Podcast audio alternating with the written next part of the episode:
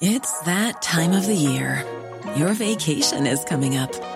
You can already hear the beach waves, feel the warm breeze, relax, and think about work. You really, really want it all to work out while you're away.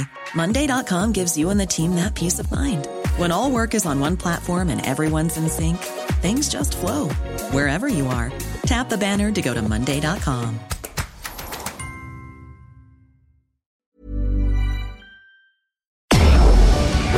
Tarde a tarde, lo que necesitas saber de forma ligera, con un tono accesible. Solórzano, el referente informativo.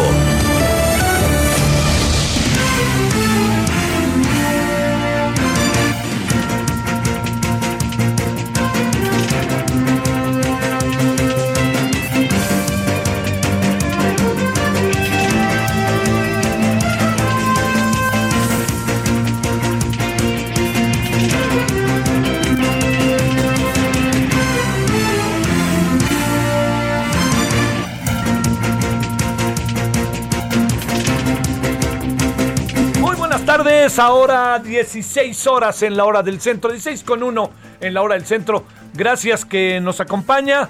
Estamos eh, iniciando la semana auténticamente en el día después de, eh, proceso electoral.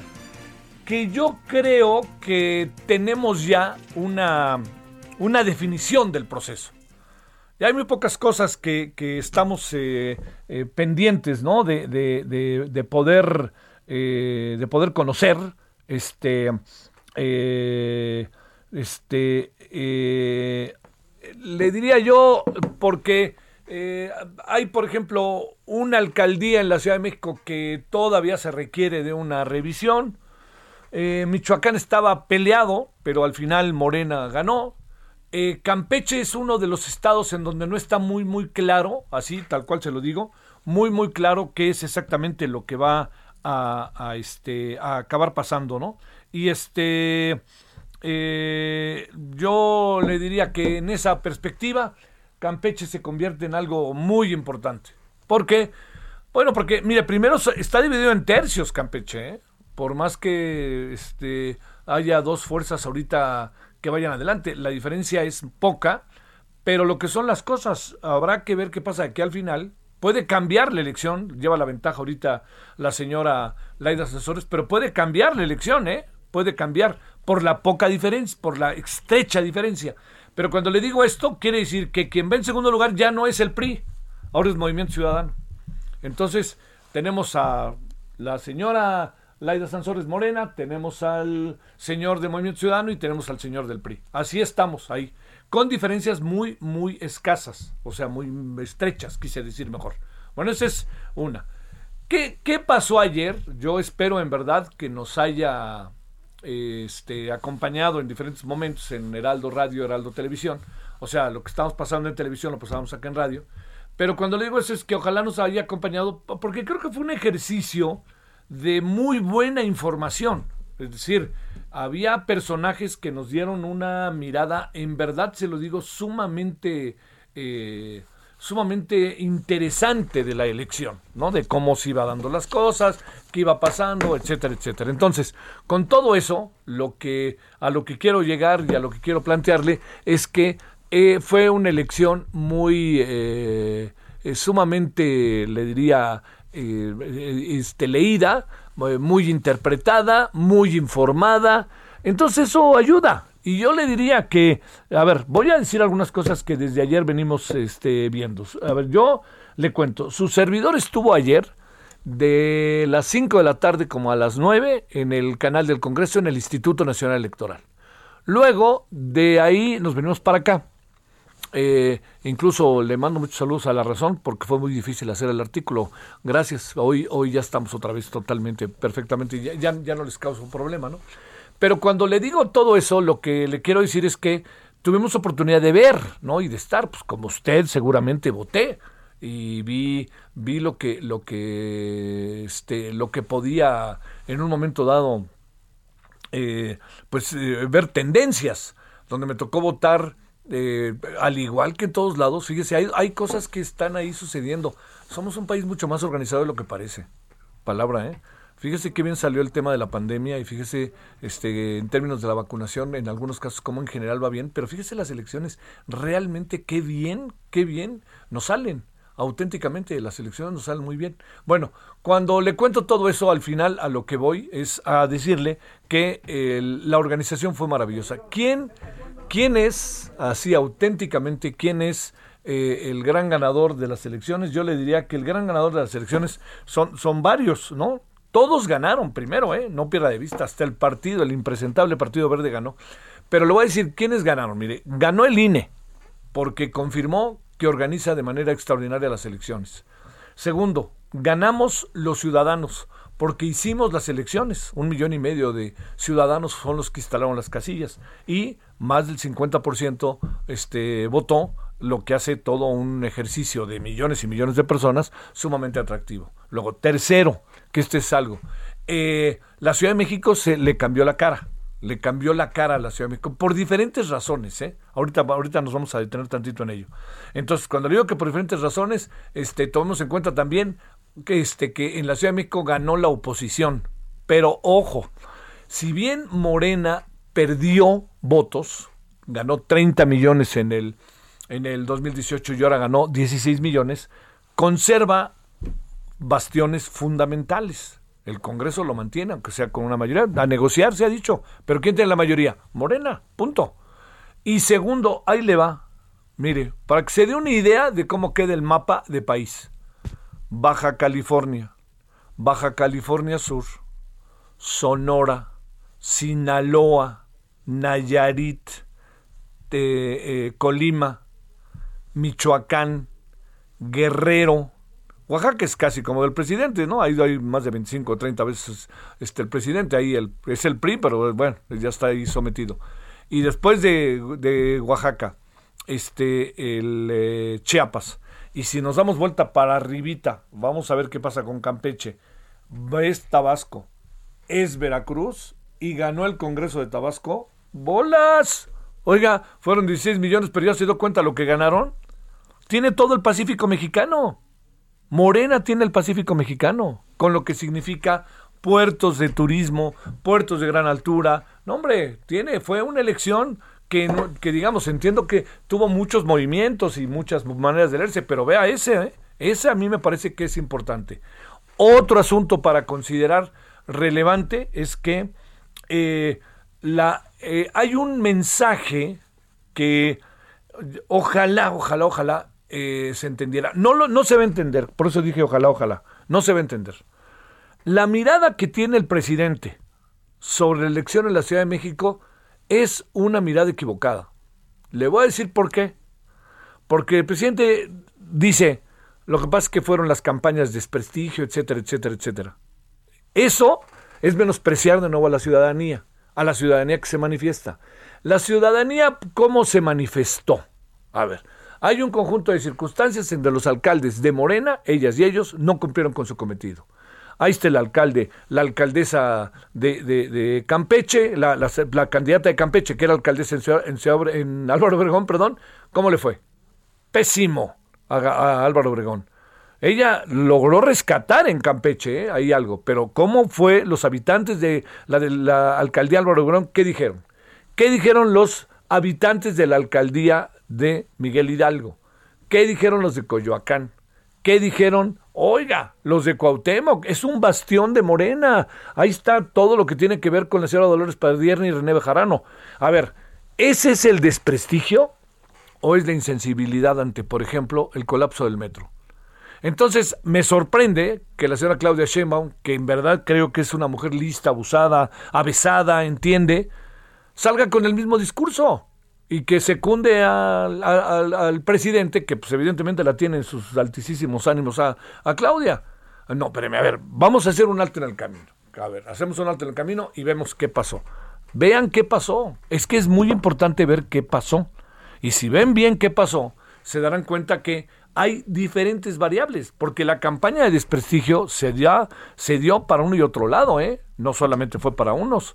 este, ya ve todo lo que se dijo en la, delega, en la demarcación de Miguel Hidalgo, lo que se dijo en Álvaro Obregón. Bueno, en todos lados se cuecen habas. Entonces no pueden decir, ay, es que ellos hicieron y nosotros no. No, todos estaban en el mismo barco. Hubo momentos en que la elección no fue muy pulcra, pero déjeme decirle, si hay algún tipo de concreta y específica este, inquietud, concreta y específica denuncia, concreta y específica de este asunto que tenga que ver con una irregularidad, ahí está la ley, córranle, vámonos directo con ella y que la ley se encargue y vámonos. Pero de otra manera, a mí me parece que incluso desde anoche había una especie de sometimiento nosotros en la noche en, televisión hablamos con Clara Brugada y Clara Brugada pues, ganó y ganó bien ¿eh? en Iztapalapa, que es, un, es, la delegación, es la alcaldía más grande del país.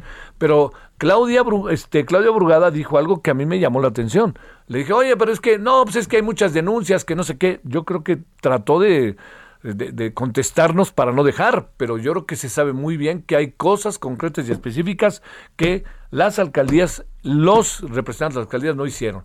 A ver, ¿Cómo se explica que un personaje de la envergadura que había adquirido, había ido adquiriendo Manuel Negrete, que era alcalde de Coyoacán, al final dijo, no, pues yo me voy para acá, yo me voy para, para, para el lado acá juntito donde está este Morena y voy a hacer, este, voy a darles mi, mi ¿cómo se llama? mi candidatura. perdió Coyoacán, ¿eh? ¿Y ahorita qué? ¿Va a regresar a Coyoacán a decir ya se acabó todo? La verdad que cuando se juega políticamente así es terrible. Y cuando se juega políticamente como jugó este como eh, están jugando en, Guerrero también tarde que temprano eso puede caerse. Eso puede ser. Entonces la mirada autocrítica es la clave del asunto. En la Ciudad de México no dudo que hubo un conjunto de circunstancias que echaron para un lado echaron para otro lado la, la votación ciudadana pero por favor, decir que es una campaña de desprestigio después del colapso de la línea 2, después de, la inseguridad en muchas zonas, después de esas este, escaleras eléctricas que pusieron Álvaro Obregón, después de cómo el delegado de Coyoacán ni se aparecía. No, pues es que, espéreme, acabado, la, la gente, o sea, a mí no me digan que la, que la Ciudad de México se derechizó, se derechizó. No, la Ciudad de México tomó una determinación los habitantes de la ciudad dijimos, a ver, nosotros queremos las cosas diferentes, ahí les va nuestro mensaje y nuestro mensaje ahí lo tienen. Señoras y señores, ahí tienen el mensaje, colorín colorado, este ha acabado, por favor, así de fácil. Bueno, esto que le digo es lo que se tiene que atender.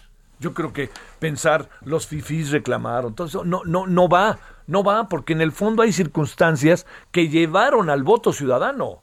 No es un asunto que de repente sea una ocurrencia.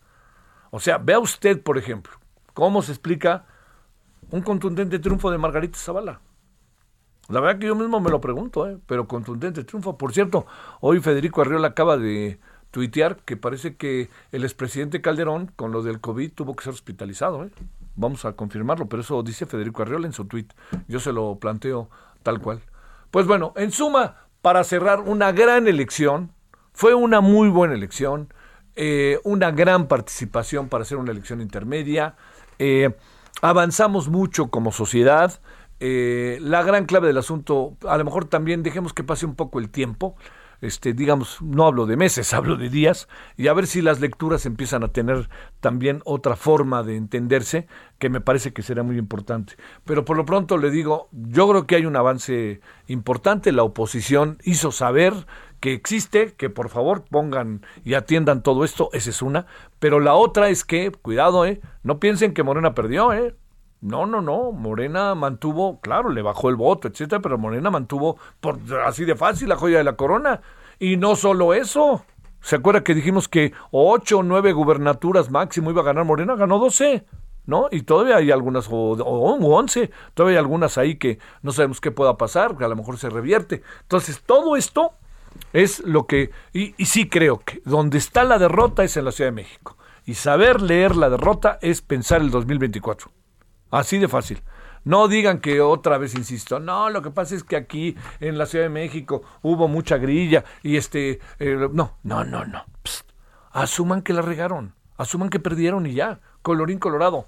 Vámonos para lo que viene. Eso es lo que hay que hacer y pensar ahora. Hay muchas cosas para cerrar que es importante revisar.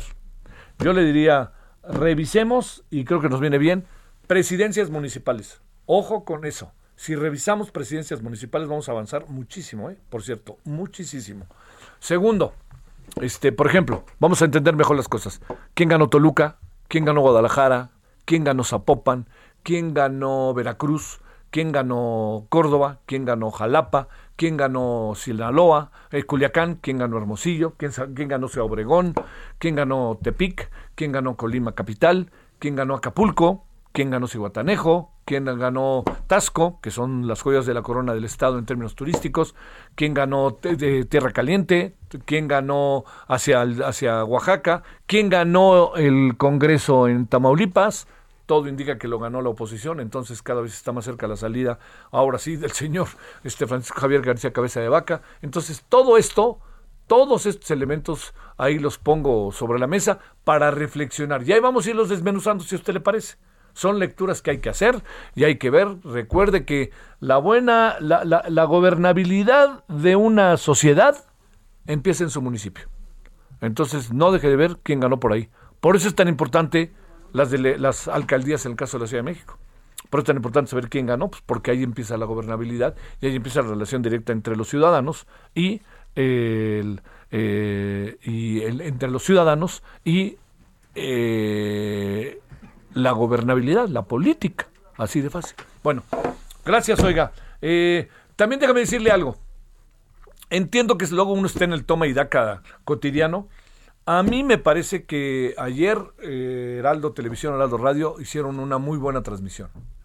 Eh, yo no voy a decirle, ay, qué bueno, no, no, pues, nomás le digo. Lo que sí le planteo es que esta transmisión creo que fue útil y sobre todo pienso que ojalá le haya sido muy útil a usted, ¿no? De ir sabiendo qué iba pasando con eh, los mayores elementos posibles para que usted también fuera desmenuzando las cosas, armando el rompecabezas. Eso es lo que esperamos y eso es lo que yo creo que todos aspiramos. A su servidor le tocó desde las 22 horas como hasta las 2 de la mañana, 2.10, y fue, fue muy aleccionador por brillantes invitados e invitadas que tuvimos, por la información de nuestro equipo de reporteras, reporteros que fue buenísima, y además por estar en la, en la jugada, así, pack, en, está pasando esto, órale, está pasando esto, órale, está, y muchos de los invitados que tuvimos que fueron ganadores o se decían ganadores del proceso electoral, o ganadoras. Bueno, aquí andamos agradeciéndole, eso sí, punto y aparte.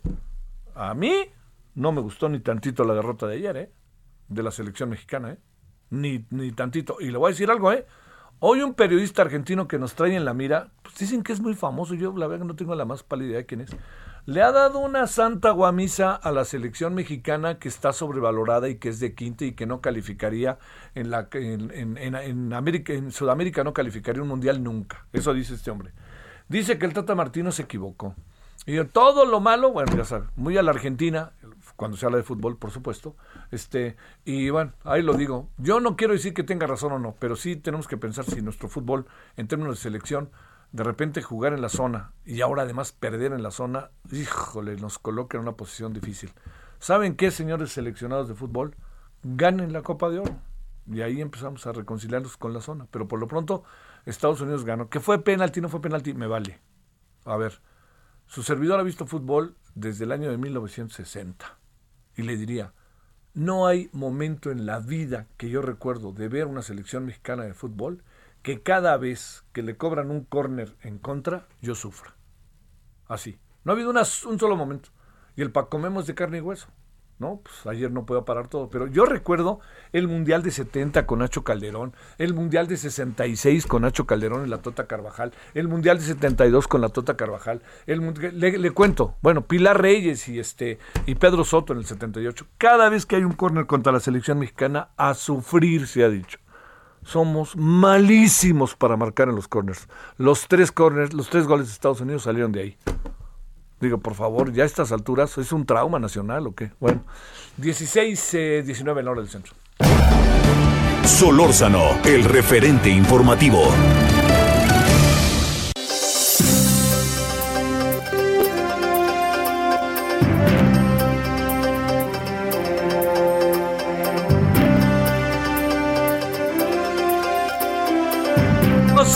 Queridísimo Manuel Zamacona, ¿dónde andas? ¿Cómo te ha ido?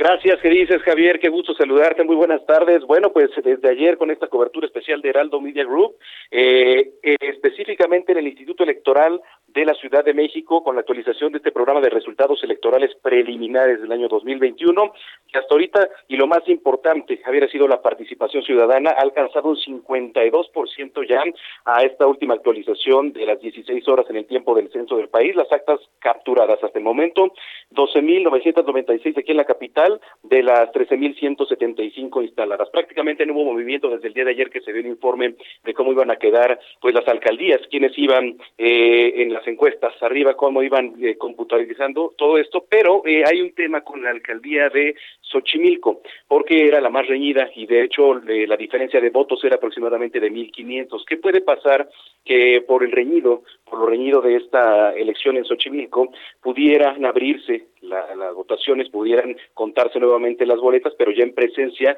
de los representantes de cada partido ahí en estas casillas. Entonces vamos a ver, en punto de las siete de la noche se va a renovar este una junta nuevamente del Consejo General para ver qué es lo que ocurre en Xochimilco y seguramente ya nada más dar el cierre de los resultados preliminares, que prácticamente eso va a llevar a que se entregue una constancia de mayoría ya a los ganadores. Entonces vamos a estar muy pendientes en el Instituto Electoral de la Ciudad de México.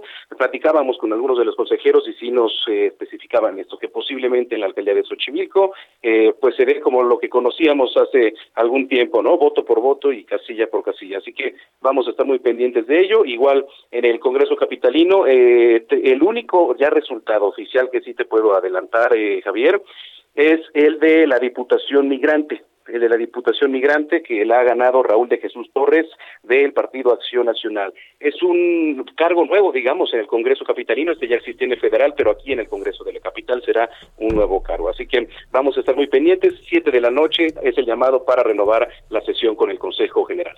A ver, muy en breve, mi querido Manuel, si se puede. Sí. Al final, eh, solo está Xochimilco en tela de duda. ¿Quién lleva ligera ventaja?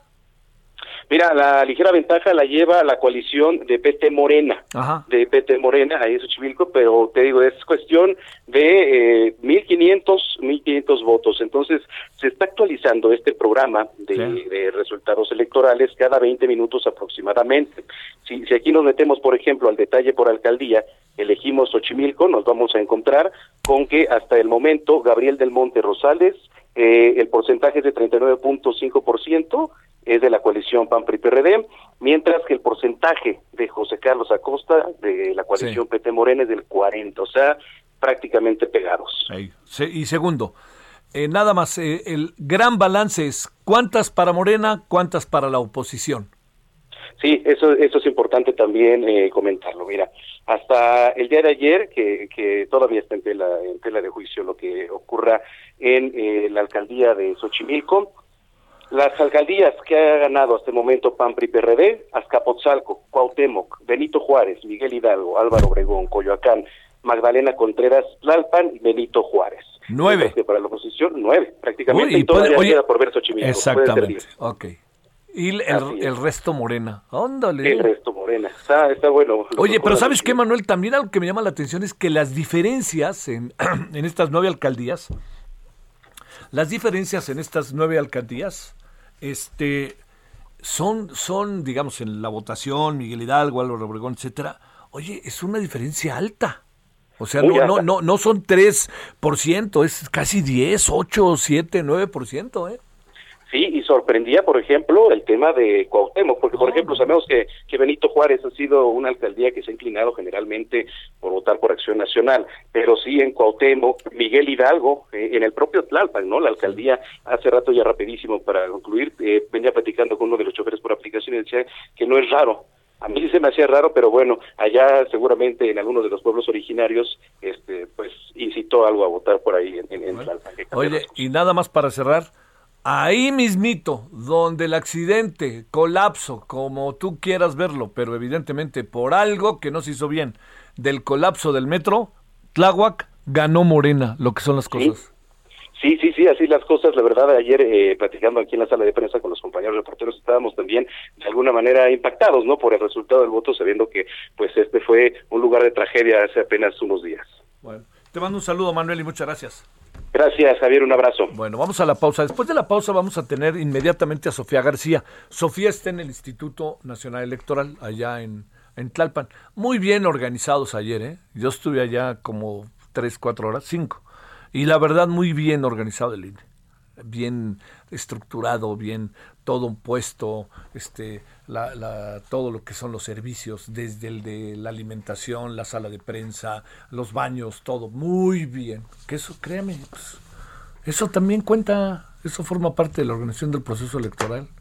Cuenta y cuenta y cuesta.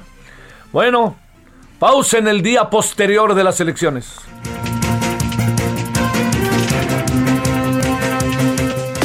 El referente informativo regresa luego de una pausa.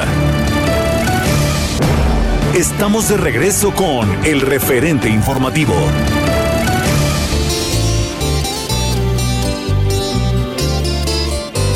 Tengo un corazón mutilado de esperanza y de razón. Tengo un corazón que madruga donde quiera. Corazón se desnuda de impaciencia ante tu voz. Pobre corazón que no atrapa su cordura. Quisiera ser un pez para tocar mi nariz en tu pecera y hacer burbujas de amor por donde quiera.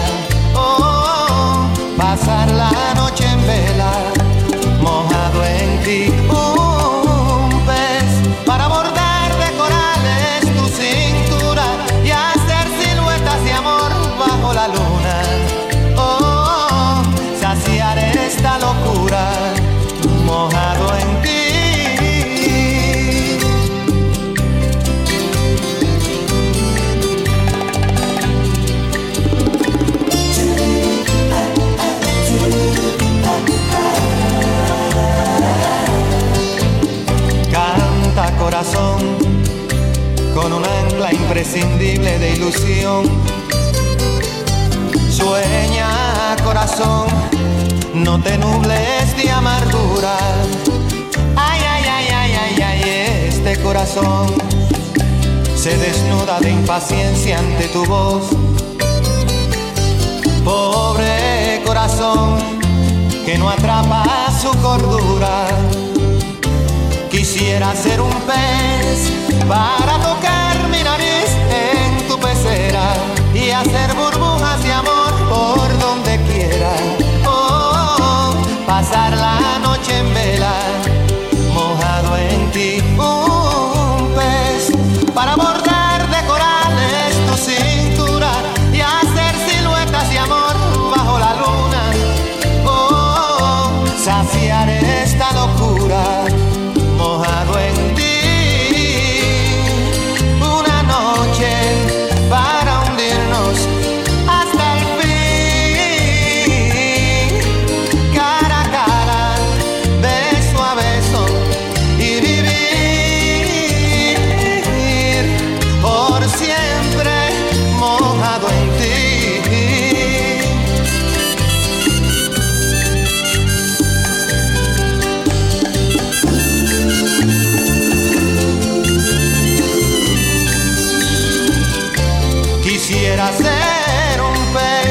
para tocar mi nariz en tu pecera y hacer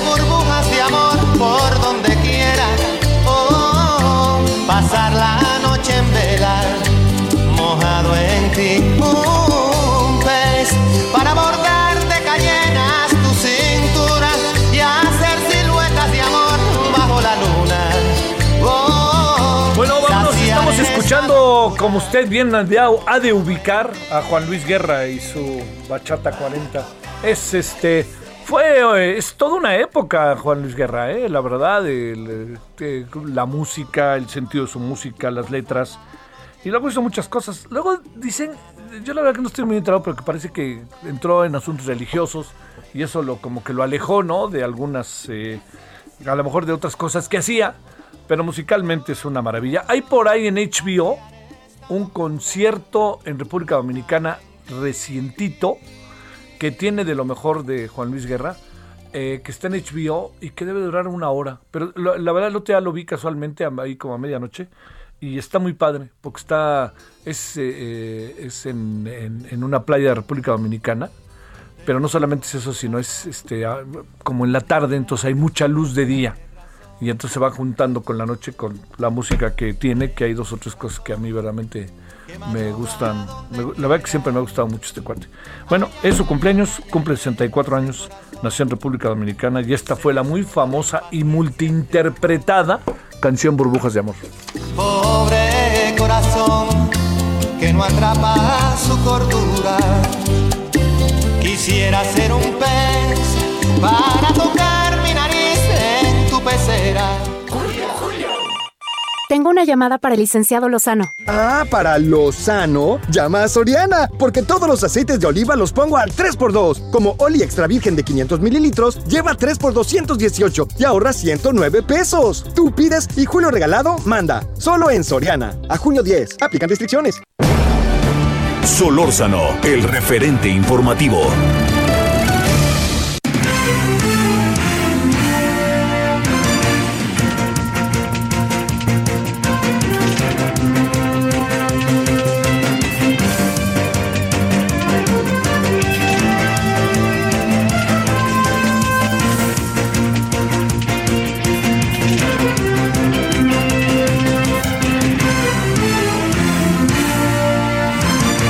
Vámonos, vamos ahora, le decía yo, al Instituto Nacional Electoral, allá está Sofía García. Cuéntanos, Sofía, ¿qué tienes tú? ¿Qué ha pasado en las últimas horas? Adelante.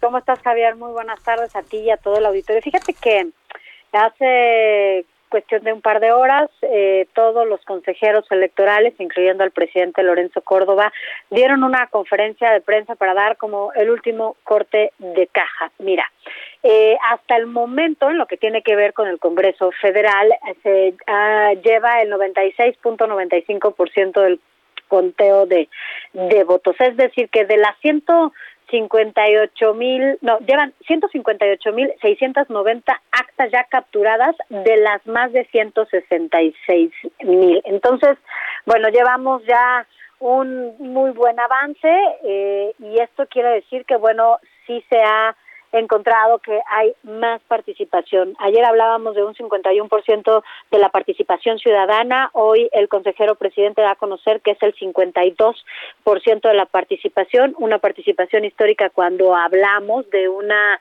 elección de esta naturaleza, sobre todo porque es intermedia. Sin embargo, bueno, pues también el número de representantes que se iban a votar ahí convocó, ¿no? Entre otras cosas, claro, a que la gente saliera. Te cuento que de inicio también se había dicho que eran 32 casillas las que no se habían instalado, se sumaron a ellas 128, eh, así lo comentó el presidente eh, consejero, pero que bueno, pues no sucedió nada, no quiso hablar de particularidades, solo dijo que bueno, fueron algunas incidencias, pero no pasaron a mayores, solo que se suspendió en diversas por diversas causas. Ahora, ¿Qué sigue? ¿No? Ya pasó el 6 de junio, ahora viene, estamos en la parte del conteo de votos, pero vienen cuatro etapas todavía que, que faltan. Una es que, bueno, a partir de mañana ya empieza este conteo distrital, que es el definitivo, y que concluye el próximo domingo, Javier. Entonces, bueno, pues aquí será el recuento de votos para garantizar aún más, para dar la certeza todavía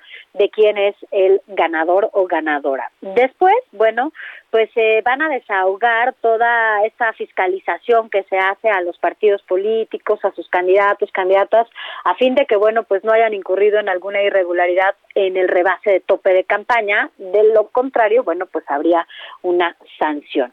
Después, en una tercera parte, eh, pues esperan eh, probables recursos de impugnación y que, bueno, pues de aceptarse, será el Tribunal Electoral quien los tiene que resolver. Y al final, pues la última etapa ya es la de los resultados, que esto será ya en agosto, cuando ya se tenga claridad en todos estos números, para que entonces el INE pueda dar a conocer cómo quedan estos 200 eh, diputados plurinominales, que bueno, todo eh, se basa a partir de su representación y del número de, de votos que tuvieron. La verdad es que hoy el INE no era ni la sombra de lo que fue ayer, donde era un movimiento eh, pues brutal. Yo he tenido la oportunidad de cubrir algunas otras elecciones y la verdad es que bueno, no comparas nunca una presidencial con una interme con una intermedia, pero lo que vimos ayer de verdad era pues fue muchísima gente, eran muchísimos medios los que estábamos ahí reunidos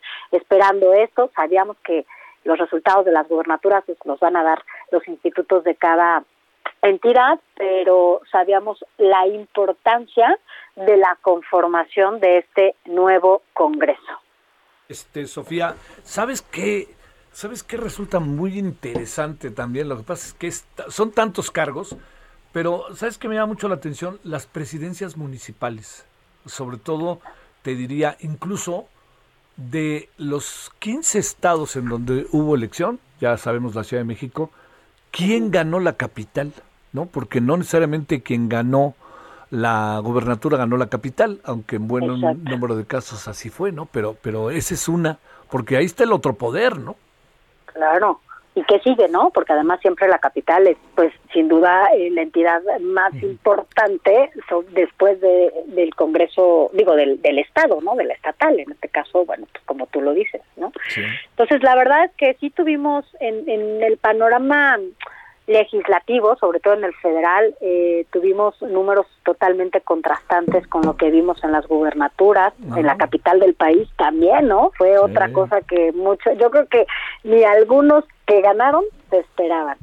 Y, y la verdad es que esto nos da la posibilidad, pues sí, de contrapesos importantes que necesitamos en este momento, Javier, y que esto, pues nos da también la posibilidad de sociedad de darnos cuenta, pues, para dónde apuntar. Yo sí creo que ahora estos partidos que de nuevo tienen la confianza ciudadana deben de hacer algo para no volver a cometer estos errores.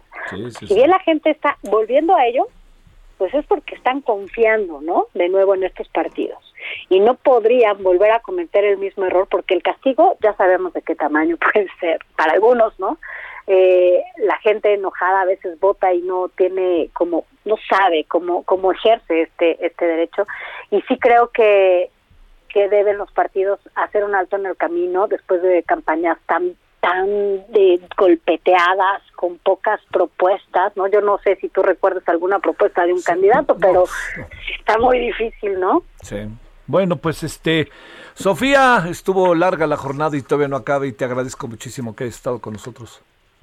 Gracias, Javier. Gracias a ti. Hasta luego. Buenas tardes, Sofía García, desde el Instituto Nacional Electoral, con la parte final, ¿no? Todavía no, como nos explicó bien Sofía.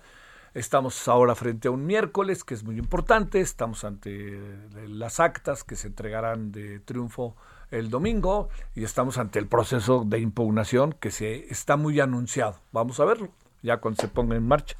16:42 en la hora del centro. Solórzano, el referente informativo.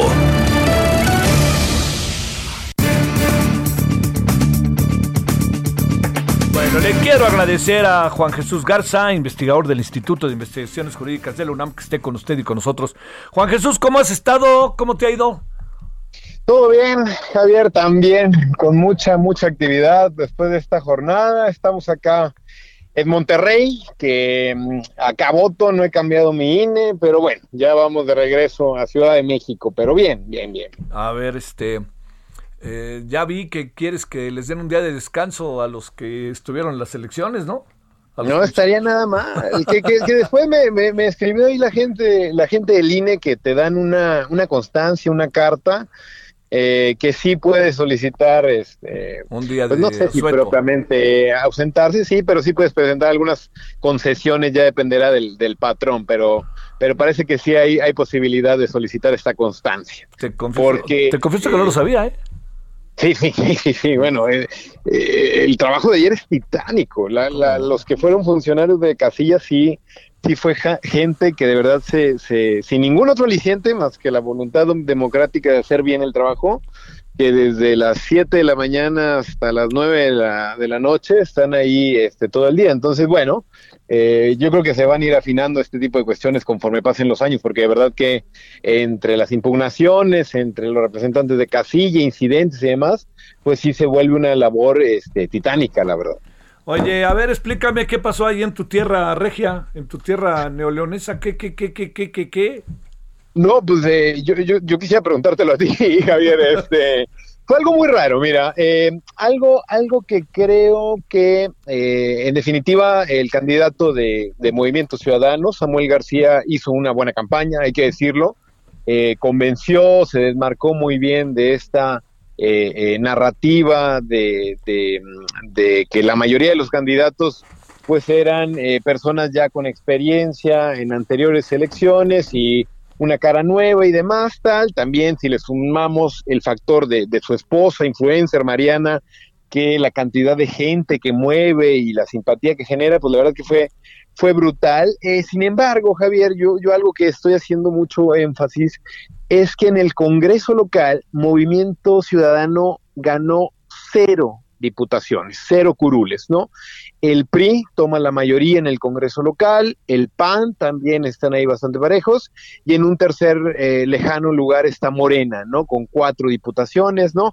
Entonces, eh, Samuel García tiene un panorama adverso de gobernabilidad en donde va a enfrentar un Congreso dividido. A diferencia de Jalisco, Movimiento Ciudadano aquí en Nuevo León no tiene la estructura propiamente de un partido político, no hay distintos liderazgos, no hay rostros más allá de Samuel y de Luis Donaldo Colosio, que obviamente ganan los reflectores por haber eh, obtenido las victorias en, los lugares más, más simbólicos importantes. Sin embargo, sí parecería un triunfo que eh, va a costar consolidar a Movimiento Ciudadano como una verdadera fuerza política al interior del Estado, ¿no?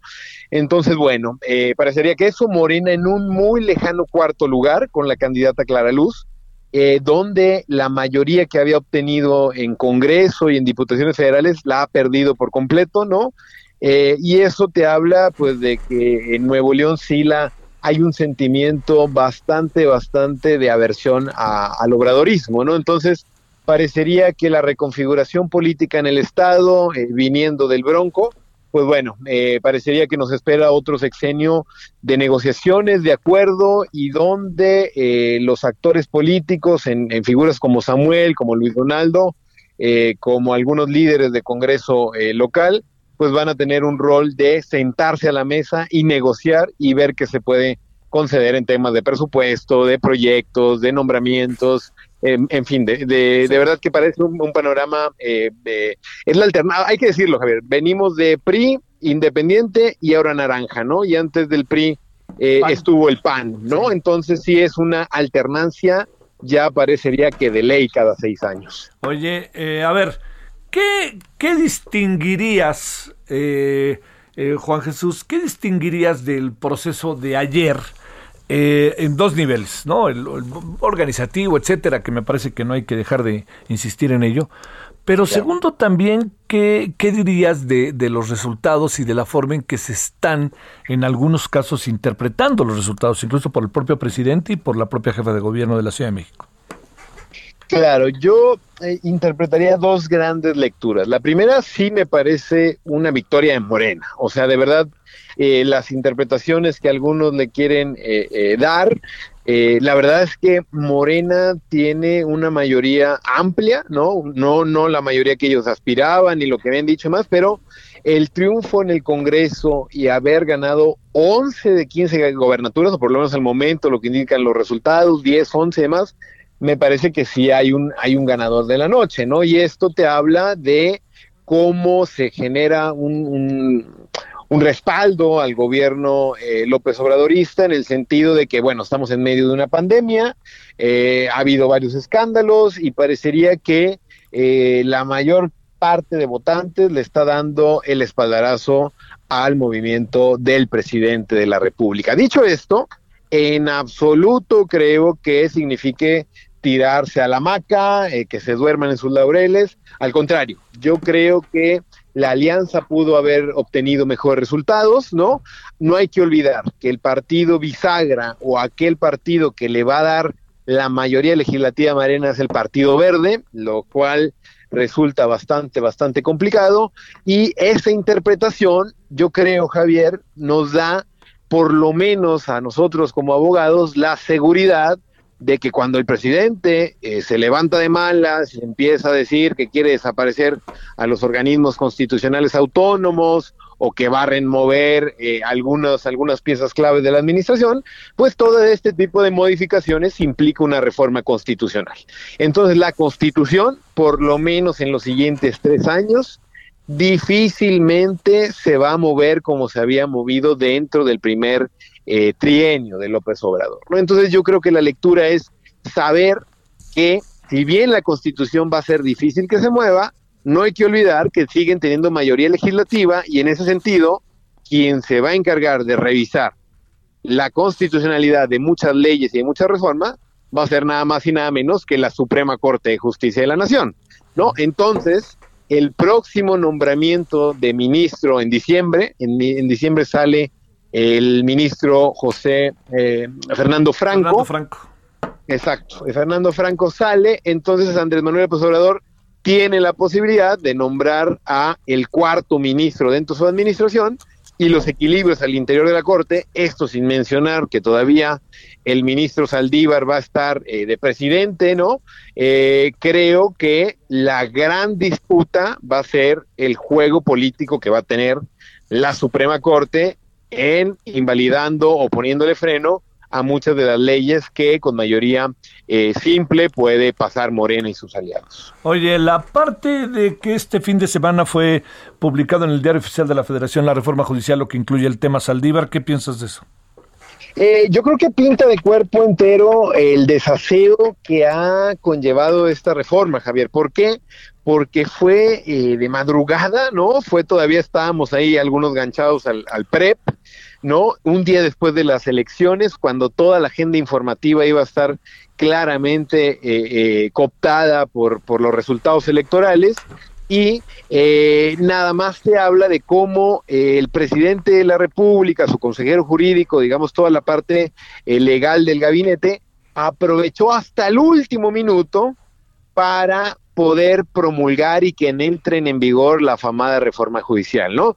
Cuando parecería que tenían prisa por darle trámite, donde no se discutió, donde parecería que fue más bien un proceso unilateral de, de, del ministro presidente y de sus aliados, ¿no? Eh, la guardan, la congelan cerca de tres semanas, ¿no? Casi un mes, y la aprueban de madruguete, la promulgan, y en ese sentido se abre los 30 días para poder impugnar esta reforma judicial, en específico la ampliación de mandato del ministro presidente y de los consejeros de la judicatura. Entonces, creo que de nueva cuenta te habla de un proceso muy, muy, muy turbio, de un desaseo jurídico que quizá el presidente estaba viendo cómo iban a ser eh, sus bonos eh, una vez pasada la elección, parece que no se mueve mucho y en ese sentido está apostando a que esto pase y llegue a la Suprema Corte y en la Corte se resuelva en los próximos meses. Bueno, oye, por último, ¿cómo interpretas en breve eh, la elección en la Ciudad de México y la interpretación de la elección por parte del presidente y de la jefa de gobierno en la Ciudad de México? Claro, por ahí las declaraciones que me parecieron desafortunadas en el sentido de la campaña sucia, de la narrativa, ¿no? De esta, de esta constante eh, dimes y diretes y acusaciones.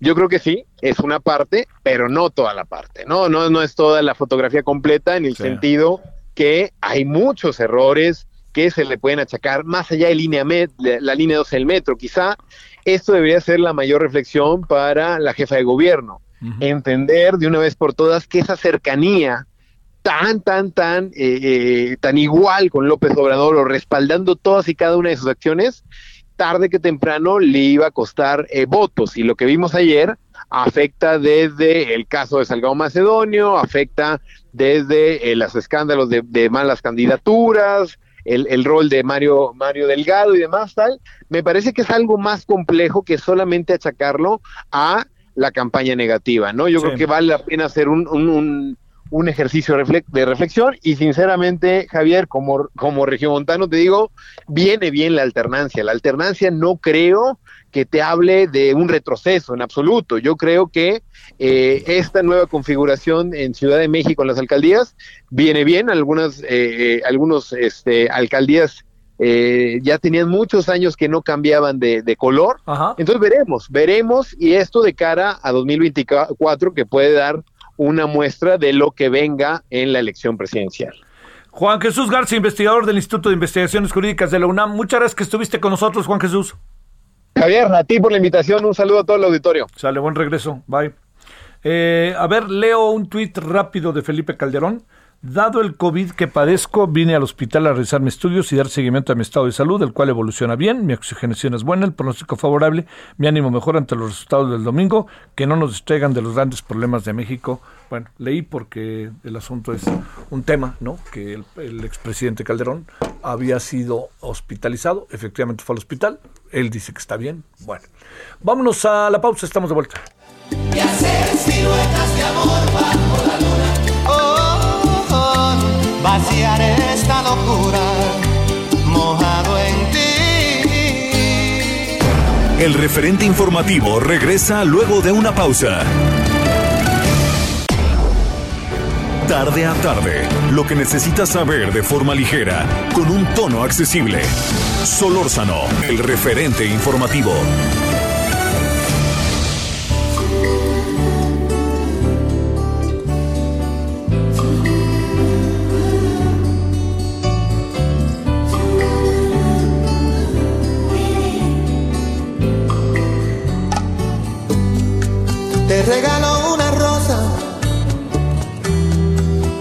Encontré en el camino.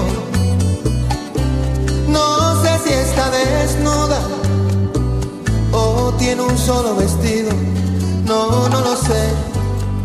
Si la riega el verano o se embriaga de olvido. Si alguna vez fue amada o tiene amor escondido.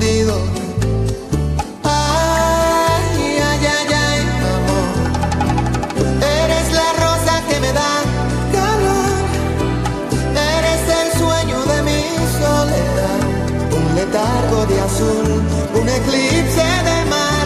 Pero, ay, ay, ay, ay, amor. Yo soy satélite y tú eres mi sol. Un universo de agua mineral, un espacio de luz que solo llenas tú, ay amor. Vamos acá, seguimos con el señor eh, Juan Luis Guerra y su Bachata 40, que es cumpleaños, entonces nos acordamos de hoy. Este será como para jueves o viernes, ¿no? Pero bueno, lo ponemos el lunes después de las elecciones, porque ya le hemos dicho varias veces, yo creo que todo el proceso hay que saberlo leer. Aquellos que piensan que perdió Morena, pues perdió en la Ciudad de México, pero no del todo, ¿eh? Y este, y otros, este, pues con todas las gobernaturas que ganó, yo no sé quién piensa que perdió, perdió, pero es evidente que sí tuvo menos votos que la vez pasada por innumerables razones. Entonces ahí tenemos a Bachata Rosa, el señor Juan Luis Guerra, que cumpleaños y este es muy bueno.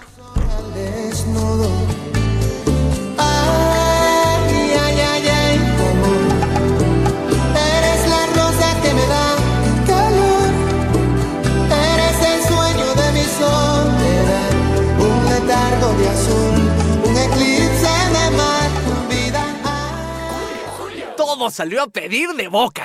Ah, pues si salió a pedir, pide a Soriana. Toda la higiene bucal y afeitado que pongo al 3x2. Como crema colgate MFP de 150 mililitros. Lleva 3 por 73,20 y ahorra 36,60. Tú pides y Julio Regalado manda. Solo en Soriana. A junio 15. Aplican restricciones. Solórzano, el referente informativo.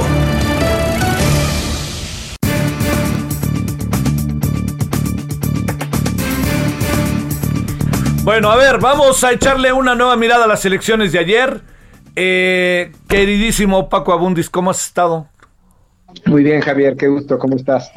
Te, a ver, ¿cómo, cómo- qué, qué lecturas vas dando este, de lo de ayer en función de lo que tenías, qué tanto se adecuó a lo que ustedes investigaron en parametría, es, ¿qué, qué tienen y, este, y las primeras interpretaciones que se dan del proceso, Paco. Mira, eh, yo creo que en general, digamos, las mediciones preelectorales que hubo fueron buenos indicadores para ver qué es lo que podía suceder, los escenarios. Sí hubo un efecto de sobreestimación para el Congreso de Morena, pero irónicamente hubo un efecto de subestimación en las, en, la, en las, en las gobernaturas, lo cual se me hace bastante interesante y podría parecer contradictorio. Pero eh, cuando ves los números, vas viendo gobernatura tras gobernatura, vas viendo las razones de voto. A mí me, parece que es una elección muy, muy explicable. Eh, te, te, diría que hay un elemento que creo yo que estamos perdiendo de vista, que fue lo que pasó en la Ciudad de México. Si, si no hubiera votado la Ciudad de México como lo hizo por lo menos en la mitad de las prefecturas delegacionales, probablemente la composición del Congreso sería otra. Eh, entonces yo quiero, digamos, hablar no solamente de la parte de las instituciones, sino también de la parte del voto regional. Eh, es decir, eh, desde el principio esta elección se, se, se, podía ver como una elección intermedia de referéndum al presidente, una elección que va a estar muy influida, muy impactada por las, por las elecciones locales lo que te dice por lo menos la elección de la Ciudad de México es que hubo un, un, impacto muy fuerte de la preferencia que se expresó para las alcaldías y que creo que terminó jalando o afectando el Congreso. Entonces, yo lo veo como un mensaje mixto, es decir, sí es cierto, este, eh, eh, no, el porcentaje que obtuvo Morena para el Congreso estuvo pues en los, te diría, según las, las mediciones más conservadoras, estuvo cuatro puntos por debajo, ¿no? Por ejemplo, nosotros esperábamos que obtuviera 40, pero hay mediciones como la del país que le daba hasta 45, 46, eh, y cuando obtuvo 35 y algo, casi 36. Entonces, eh, yo creo que eh, vamos a seguir analizando el proceso, pero por lo pronto te diría, creo que buena parte de lo que explica estas contradicciones es que sí importó mucho el voto local, más allá de, digamos, de la, de la, del referéndum presidencial. A ver, eh, ¿qué, supones que el, presidente dice que, que, fueron campañas este, adversas, en fin, lo secunda la señora Claudia Sheinbaum? ¿El tono del voto podría ir por ahí en el caso de la Ciudad de México o, qué, supones? Porque, eh, digamos, hay, variables también, ¿no? Que a los capitalinos, las capitalinas nos pesaron, pues, ¿no? Pues yo, yo creo que sí puede ser una combinación de desde temas como la línea 12, que no quedaba claro por dónde iba a pegar.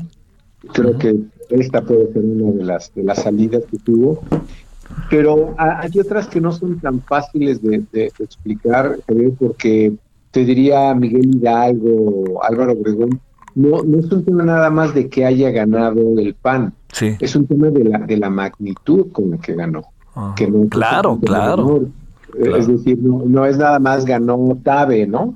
O ganó Lía Limón. No, no, no, los números son muy impresionantes. Y eso en alguna medida te, te, puede indicar, digo, sin quitarles méritos a su campaña y a lo que ellos representen, ¿no? En sus, digamos, en sus propias, eh, eh, con sus propias credenciales o, como candidatos, pero creo que buena parte de esto sí tuvo que ver con una especie de tsunami de, de, de voto de protesta que aquí sí, por lo menos de manera regional, yo sí te, diría que podríamos ir con la interpretación de referéndum, ¿no? Sí, claro. Sí, sí, sí. Eh, pero no dejó de ser regional, que, es lo que me parece interesante. Oye, eh, de las elecciones para gobernador, ¿te acuerdas cuántas especulaciones incluso se llegaron a hacer? Oye, como sea, se lleva una buena cantidad de, de, de gubernaturas, Morena, ¿eh? Pues mira, de, ahí lo interesante es que la mayor parte fueron más cerradas de lo que se esperaba. No sé, te diría, Sonora ya sabemos que era de más de dos dígitos, Zacatecas por ahí estuvo. A mí no me deja de sorprender lo que pasó en, en, eh, en Baja Sur, ¿no? Sí, a mí también. Esa, esa no estaba tan clara. Eh, elecciones que se cerraron más de lo que se pensaba, tal vez como Colima o como Guerrero. Digo, se cerraron, no, no estoy diciendo como pa, para cambiar el sí. Exacto, pero que, se, que no venían así. Y, y, las que sí, digamos, ya sea por razones institucionales o por tendencia de voto, como Michoacán, ¿no? Que, que sabíamos que iba a ser cerrada, no sabíamos cómo de, de qué, de, de, cuánto, de qué nivel. Y este, y, y bueno, la, la, que digo yo, yo creo que está decidida, pero me parece interesante los niveles que tiene este Campeche, ¿no? Sí. ¿Crees que va a ganar Laida? Yo creo que sí. Fíjate que varias mediciones sugieren que esa elección estaba a, a dos puntos desde hace como un mes. Sí. Pero, pero no cambió, que es lo más impresionante. Uh -huh. En, en, cerca de un mes parece que no cambió pues, de manera sustancial. Sí. O sea, pero ¿ves difícil que se revierta la tendencia en contra de Laida? ¿O todavía pasa algo por ahí? No, creo que está complicado. No, digo, no, no, no, no es un tema solamente de opinión, hablo de lo que dice el, el, el PREP hasta ahora, sí. eh, que ya son votos oficiales, ¿no? Entonces. Sí. Obviamente va a ser una elección judicializada, obviamente va a haber ¿no? una discusión larga ahí, pero veo dada la, la, tendencia que se venía teniendo en esta elección en el último mes, yo creo que pues va a ganar por menos de dos puntos, ¿no? Sí, vámonos al voto por voto, ¿eh? Así es, sí. así es. Oye, a ver, ¿qué otra elección te llamó? Te, eh, ¿Sabes qué? Algo que me quería yo detener, Paco Abundices, las capitales de los estados no necesariamente fueron ganadas por los gobiernos que quedaron victoriosos. Pues mira, ahí tienes casos muy interesantes y eh, no sé, pues habría que analizar Puebla, sí. Mérida, Benito Juárez. Pero tengo una lectura que le puedes dar esto, fue lo mismo que pasó en esta ciudad, una especie de, pues de clases medias votando, ¿no? Uh -huh. eh, porque, no sé, como que el caso extremo, por eso pongo Miguel Hidalgo, este, eh, Álvaro Obregón como, como dos ejemplos, ¿no? Eh, me, me, me, parece que ahí sí puedes leerlo más como una especie de voto, voto de, no sé si de protesta, pero un, un voto que no necesariamente favoreció a Morena, ¿no? Sí. Pero, por ejemplo, Puebla me dicen que la capital se va al PAN, ¿será? Sí, a eso me refiero, que sí. es la que seguiría votando, ¿no? Sí, claro. Que, ¿Y Toluca que se quede el PRI? Sí, fíjate. Es, estas, eh, que, que, era lo que ya habíamos mencionado antes, sí, claro. eh, recuerdas que era, tenemos mediciones de los estados, supongamos que no tenemos tanto de los distritos, pero lo más interesante es que no había muchas mediciones de las capitales, bueno, de estas ciudades de este nivel de importancia. Sí, claro. Tú, tú, estás hablando de las alcaldías más grandes, pero yo te pongo el ejemplo extremo de un lugar que nadie, digo que no veo este muchos eh, eh, muchas luces sobre el tema, ¿no? Eh, Ecatepec es el municipio más grande de este país, son cinco distritos. ¿Y lo volvió a ganar Morena? Y es probable, ¿no? Pero ah, por eso voy de esta segmentación de votos, que me parece que puede estar interesante hacer el análisis a partir de eso, ¿no? Sí, sí, pues sí. Oye, ¿qué, para ti, qué sería, eh, digamos, lo que, eh, como el hallazgo de las elecciones, Paco Abundis? Bueno, uno que ya habíamos mencionado aquí, el nivel de participación, recuerdas, ¿no? Sí. que lo han dicho que era histórico, eso me, me, parece. Otro, el tema de género. Va a haber seis gobernadoras, ¿sabes? Bueno, y con lo que ya está ahora, se, se va Claudia Pavlovich, pero se queda eh, eh, la, la, jefa de gobierno, sí. Claudia Sheinbaum, más seis gobernadoras. Me parece que es una, una o sea, es inédito, ¿no? En este sí. país. Pero sobre todo, eh, yo creo que vamos a, a, a, tener pues, un Congreso mucho más balanceado, ¿no? Que es, este, que es una de las, pues, de las preocupaciones que había para esta elección. Uh -huh.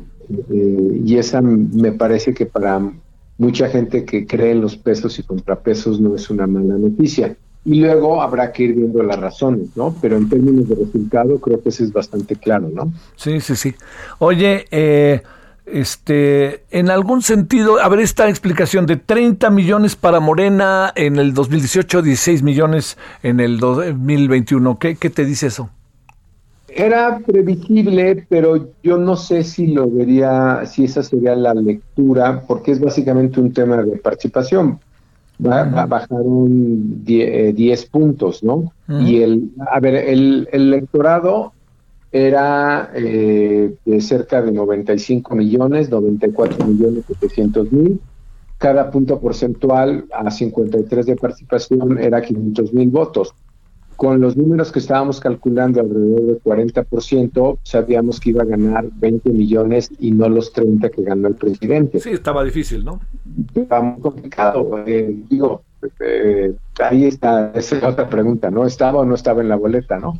Eh, pues no, creemos que sí estaba, pero pero de, manera simbólica, no era él por lo que estaba votando, ¿no? Entonces yo me parece que eh, lo, también lo que nos deja un poco de, elecciones para lo que sigue. Viene referéndum, viene eh, eh, pues vienen elecciones, otras elecciones el año que entra, no, no de esta magnitud, pero creo que sí está interesante ver los, los, los patrones y el comportamiento. Te diría que a mí me gusta que sea un resultado mixto. Sí, claro, a mí también, sí me, me, parece que pues, está bien, ¿no? Eh, la, la, lo, local respondió a Morena, que creo que tiene que ver mucho con la selección de candidatos que se hizo, que tuvo que ver con eh, campañas que se realizaron. Y lo, y lo nacional, pues no era lo que se esperaba, pero pues, tampoco perdamos de vista que, que tampoco es poco tener 35, 36 puntos cuando el que le sigue tiene 20, ¿no? Sí, sí, sí, sí.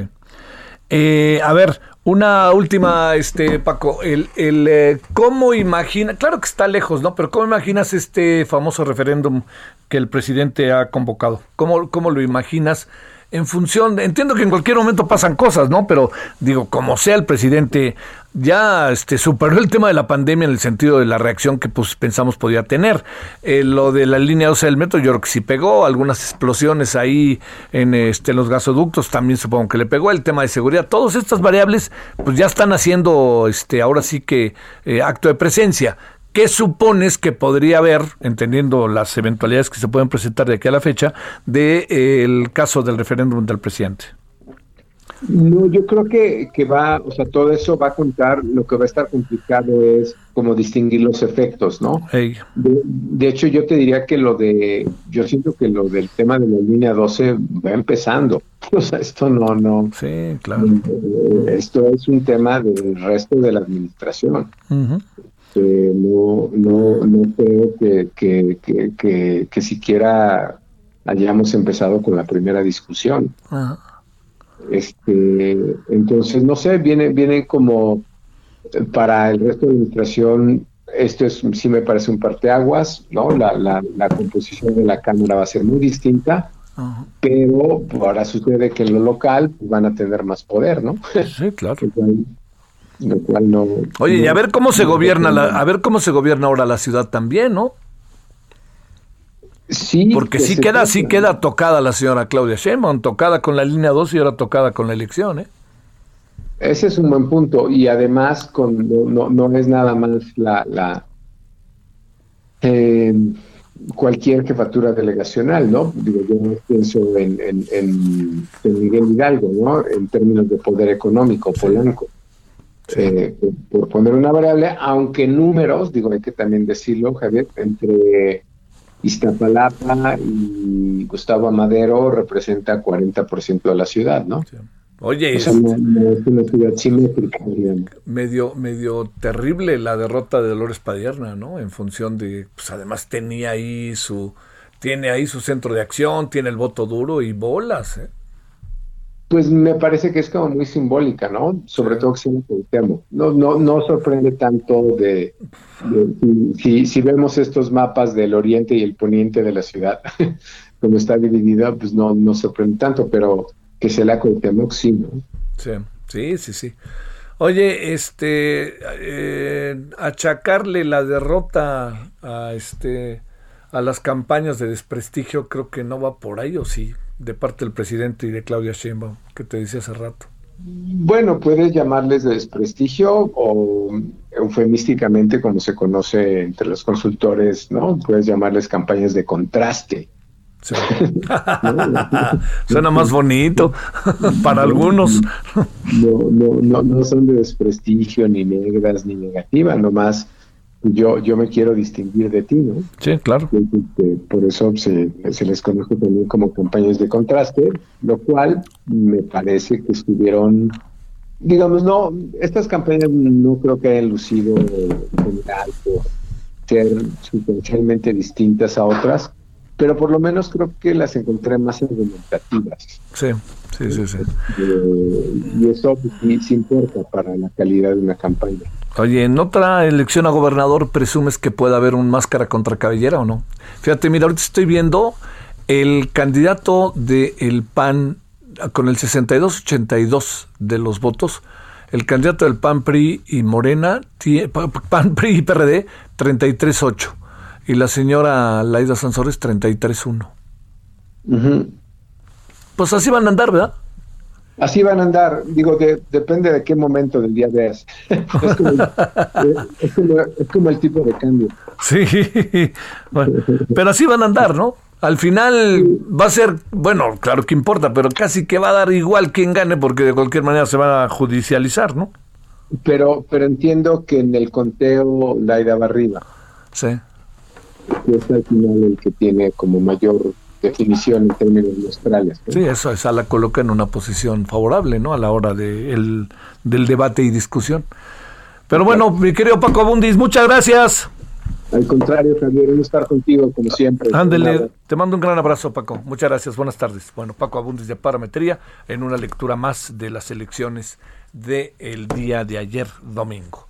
17.20 en la hora del centro. Solórzano, el referente informativo.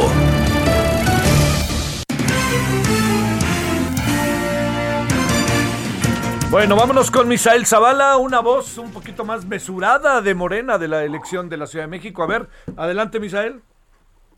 Buenas tardes Javier, efectivamente los resultados que no favorecen a Morena en la Ciudad de México, pues ya comenzaron a dar algunas eh, pues declaraciones sobre este tema. El coordinador de la bancada de Morena en el Senado, Ricardo Monreal Ávila, sostuvo que estos resultados pues no favorecidos a Morena son un llamado de atención a tiempo de la ciudadanía y bueno, en una conferencia de prensa en el Senado de la República, el líder de la bancada morenista afirmó que no solo en la Ciudad de México, en la Ciudad de México, sino también en el Estado de México hubo un llamado de atención por los resultados desfavorables a los candidatos eh, morenistas. Sostuvo eh, Monreal que se tiene eh, pues, llamados de atención en 12 distritos de la Ciudad de México y también en 17 eh, distritos del Estado de México, que bueno, son eh, algunos de los distritos federales que les hace falta Morena para estar en la misma condición eh, de resultados que en las elecciones del 2018. Sostuvo que en el Valle de México y en la Ciudad de México siempre han marcado el ritmo y ahondó que es una ciudad progresista, la Ciudad de México, y libre y altamente politizada y muy independiente. Por eso dijo que se dan también estos resultados.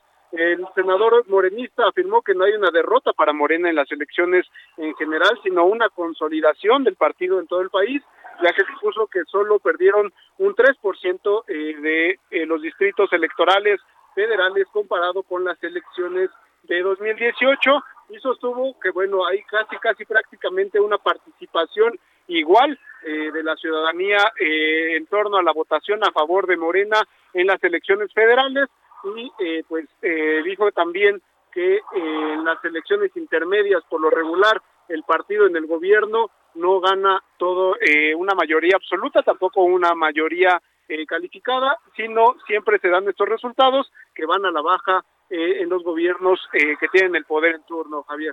Le Misael, gracias, buenas tardes. Gracias, buenas tardes. Karina Cancino, ¿cómo va el asunto Nayarita del exgobernador? Adelante. Javier, buenas tardes, buenas tardes a todo el auditorio. Bueno, pues se sabe que hoy hubo una conferencia de prensa con el fiscal general del Estado, Petronilo Díaz Ponce Medrano, quien dio a conocer que se ejecutó una de las tres órdenes de aprehensión que hay del fuero, del fuero, fuero común, perdón, en contra del exgobernador a propósito de su detención, que fue por una eh, orden de aprehensión federal por eh, presunto enriquecimiento ilícito y uso indebido de recursos.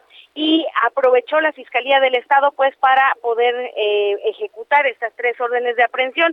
Se sabe que este día domingo 6 de junio pues llegó a Nayarit después de ser aprendido en el municipio de Linares del estado de Nuevo León y llegó aquí alrededor de las 14.30 horas al aeropuerto de Tepic.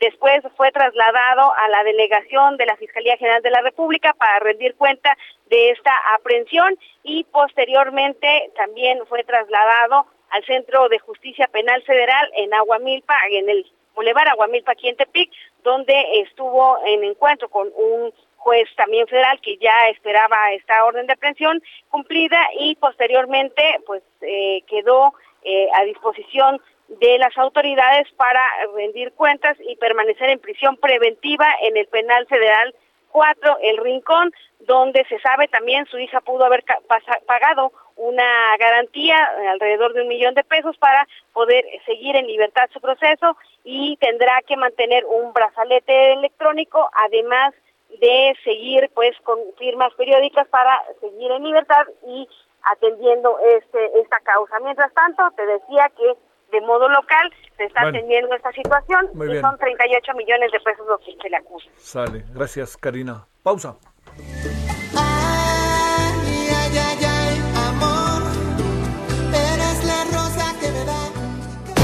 El referente informativo regresa luego de una pausa. Estamos de regreso con el referente informativo. Ojalá que llueva café en el campo, que caiga un aguacero de yuca y té, del cielo una harina de queso blanco y al sur una montaña de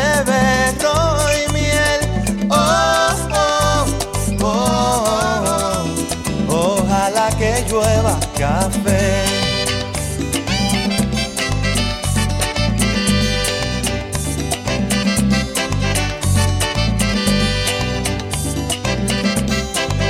Ojalá que llueva café en el campo, peinar un alto cerro de trigo y mapuey, baja por la colina de arroz graneado y continúa el arado con tu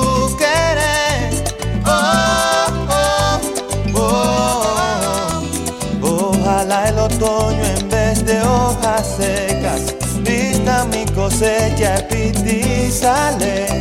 Sembra una llanura de batata y fresas. Ojalá que llueva café. Que, que recuerde este es de su segundo disco, que el primero fue el Bachata Rosa, que fue tan exitoso. Este, pero este fue Ojalá que llueva café en el campo, de Juan Luis Guerra, que eh, República Dominicana está cumpliendo hoy 64 años. Y le decía, si tiene oportunidad, acérquese ahí a HBO, si tiene usted televisión de paga y todas estas cosas. Ahí hay un concierto muy padre de Juan Luis Guerra que le puede gustar, que le decía yo, lo hizo ahí al, a la orilla del mar y está muy bien, porque es su grupo de toda la vida, ¿no? Incluso se ve que ha envejecido Juan Luis Guerra, pues así es la vida, pero pues ha envejecido todo su equipo, ¿no? O sea, pues es el paso del tiempo, pero bien, bien, un envejecimiento padre. 17.32 en la hora del centro. Ojalá que llueva café en el campo, sembrar un alto cerro de trigo y mapuey, baja por la colina de arroz graneado y continúa el arado con Uy, no debería estar haciendo frijolito. Para que no los hagas, cómpralos en Soriana, porque todos los frijoles procesados los pongo al 3x2, como frijoles Bayos La Sierra, pouch de 400 gramos, lleva 3 por 24.40 y ahorra 12.20. Tú pides y Julio Regalado manda, solo en Soriana. A junio 10, aplican restricciones. Solórzano, el referente informativo.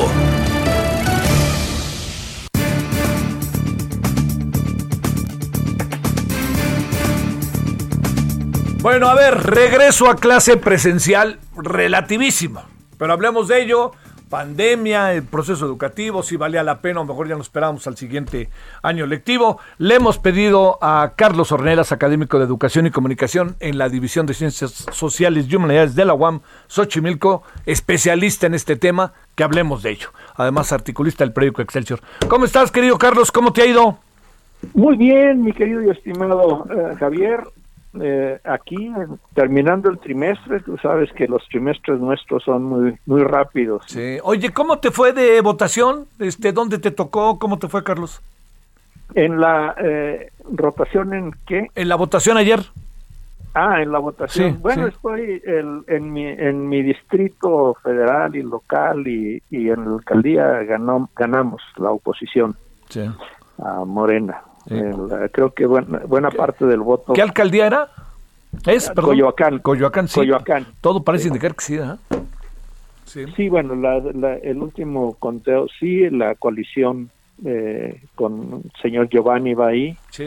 En, eh, bueno, mi voto no fue a favor de algún partido, no estoy contento con ninguno de ellos, pero fue muy claro en, para brindar un contrapeso al poder eh, personal y, y cada vez un poco más agresivo y autoritario del presidente. Entonces, esa, esa fue la idea de, de mi voto. Entré a defender mi voto porque es eh, yo voté por primera vez en el 67 cuando el voto no contaba, era era era era pura ficción y nos costó mucho trabajo hacer que contaran.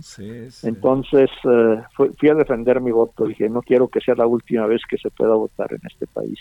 Bueno, Pensé que era ese riesgo, pero finalmente creo que dentro de las condiciones hay razones para el optimismo.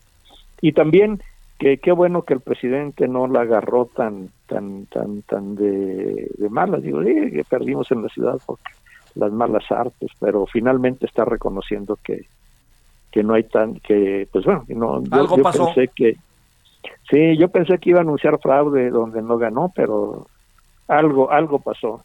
Sí. Y pues no sé, a lo mejor la visita de la vicepresidenta Kamala eh, Harris de hoy en la noche tiene algo que ver, pero no sé, realmente es especulación. A ver, ¿cómo, qué información tienes hasta ahora, Carlos Ornelas, sobre el regreso presencial en la Ciudad de México y lo que presumes puede pasar el próximo lunes en el regreso presencial en el Estado de México? Sí, bueno, en, eh, en, eh, en la ciudad el, eh, fue menos de lo que de lo que se esperaba. El, el, eh, con, con, con- el, el gobierno esperaba con mucho optimismo que, que fuera que fuera más eh, más abundante. Fue poco, eh, fue muy cauto también donde donde se abrió las. Creo que los consejos técnicos escolares fueron muy en, en la sesión que tuvieron eh, la, la semana pasada fueron muy cautos fueron eh, aprovecharon esto de que es voluntario de que no iban a forzar a nadie y tomaron decisiones relativamente sensatas. Claro, una parte de la decisión estuvo empujada por la sección 9, por la parte disidente de la sección 9, que es muy fuerte en la ciudad, y eso también contó. Pero pienso que esta vez más fue la esta vez fue más la sensatez de los consejos técnicos escolares diciendo, bueno, vamos a medir y vamos a hacer caso a lo que nos dice la SEP de buscar estos instrumentos, hacer diagnóstico, dónde son los niños que necesitan más apoyo. Y eh, eh, platiqué con, con, con maestras alum que son alumnas mías que están en consejos técnicos y más o menos ese fue el tenor de, de la discusión. Vamos a regresar con cautela, no vamos a abandonar el trabajo remoto, vamos a seguir eh, dándole seguimiento a nuestros niños que no vengan y también las familias que no todas no todas llegaron. El video que presentan ustedes en el Heraldo pues es muy es muy gráfico, ahí está la maestra, la mamá con su niño esperando minutos a que le abran la puerta de la escuela para constatar que está que trae la que para el gel y que va a estar bien y todo. Entonces creo que es eso.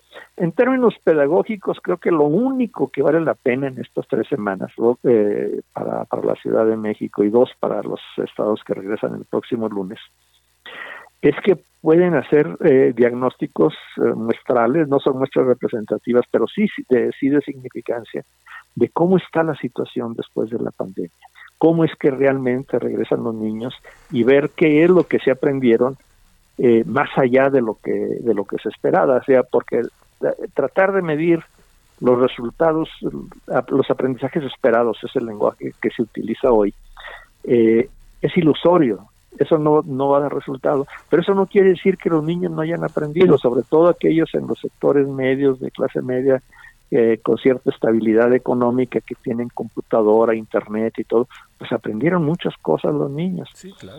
Pero el alivio principal, según dos o tres eh, este, entrevistas que, que salieron en la prensa, pues es para las mamás que estaban agobiadas, que van a ver un respiro, hombre, qué bueno, aunque sea dos días a la semana, me, voy a poder, eh, eh, es una cita textual, dice una, una mamá, no, no recuerdo en qué periódico, este, voy a poder descansar al menos dos días que no van a estar aquí mis dos hijos, porque tienen la fortuna de que...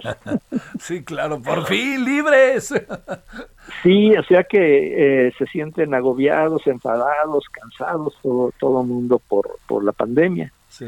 Entonces esto, yo no critico tanto a, a, la SEP, creo que fue muy, muy racional. El protocolo de seguridad de la primero eran 10, ahora son 9 medidas, es, es, el correcto, ese ya está aprobado internacionalmente que funciona, traer el, el, el cubrebocas, el aseo de las manos, tener agua suficiente para, para el aseo, espaciar, eh, el, el video donde están en recreo los niños se, se ve muy, muy separados, saludándose y estando contentos, pero muy separados.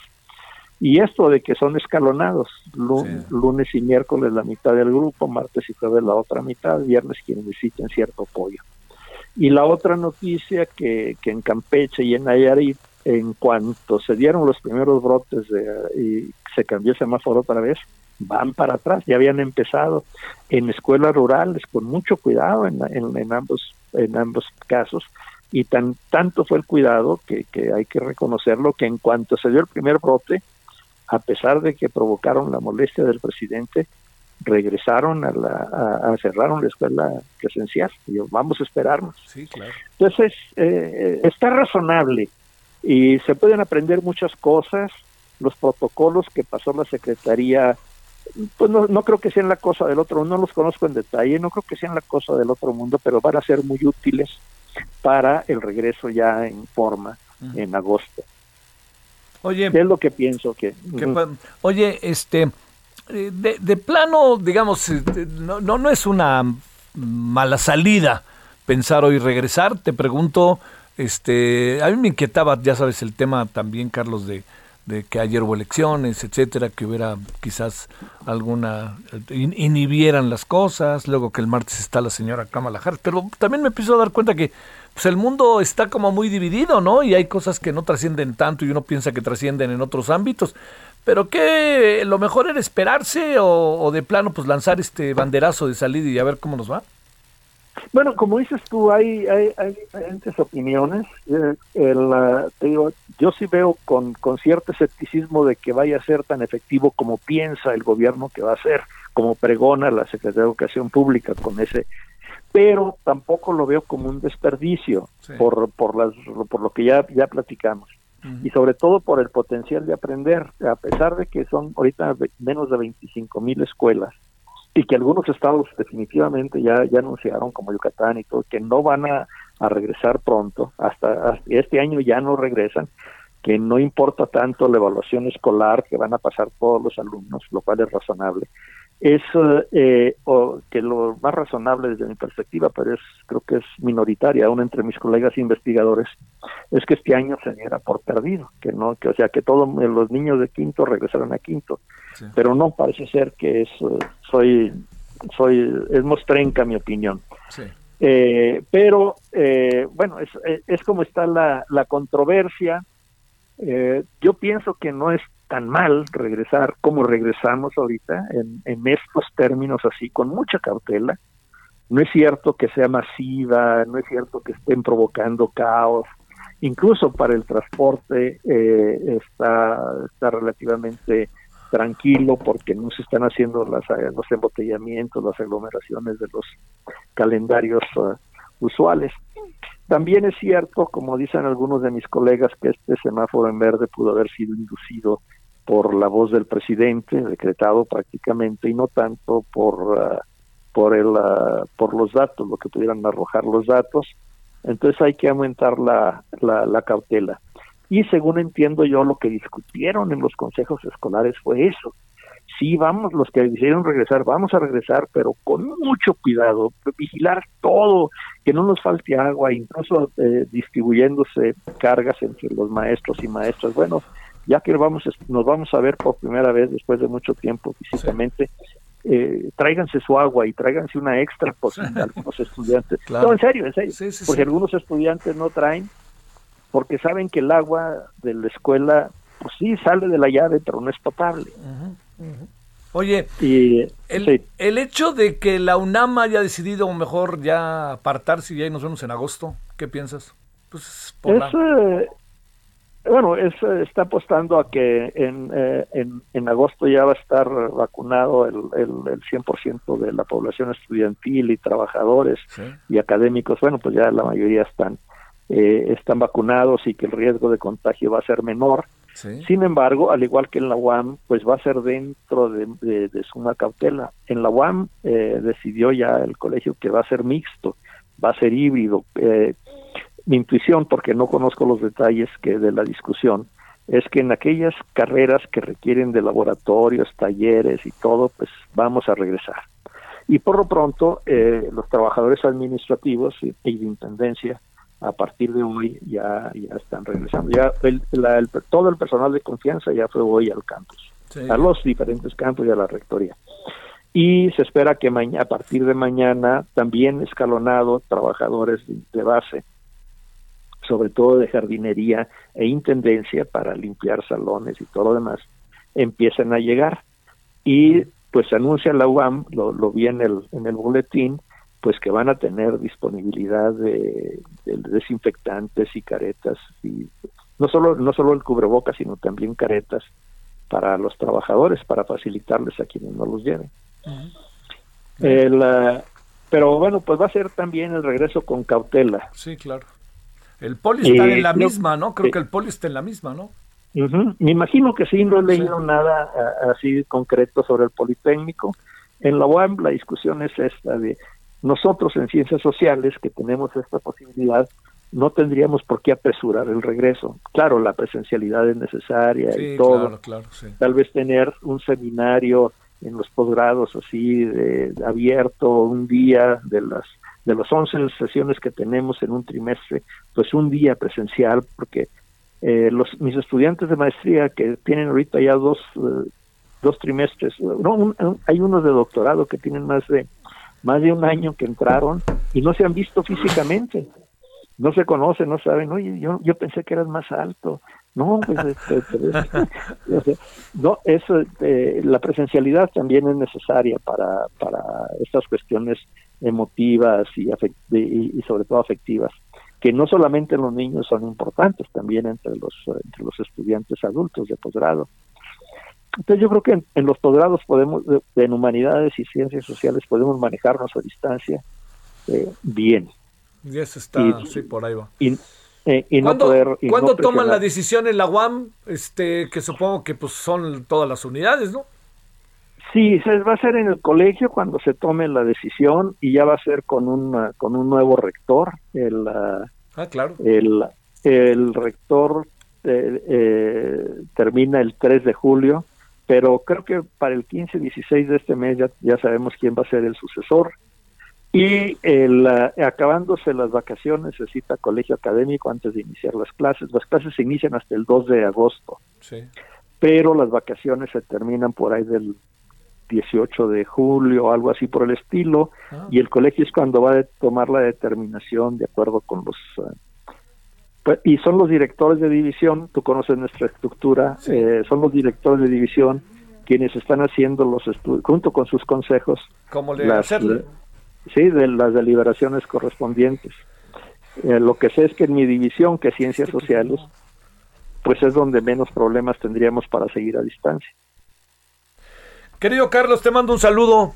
Y muchas gracias que Un estuviste con nosotros. Hasta luego. Hasta luego, mi amigo. Carlos Ornelas, académico de Educación y Comunicación, Universidad Autónoma Metropolitana, Unidad Xochimilco, División de Ciencias Sociales y Humanidades, especialista en esta materia de la educación. 17:48 en la hora del centro. Solórzano, el referente informativo.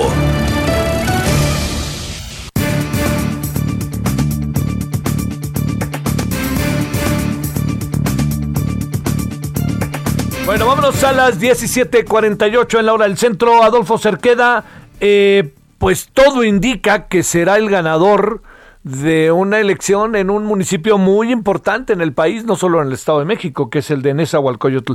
Adolfo, ¿cómo estás? Muy buenas tardes. Hola Javier, ¿qué tal? Muy buenas tardes, nuevamente con el gusto de saludarte.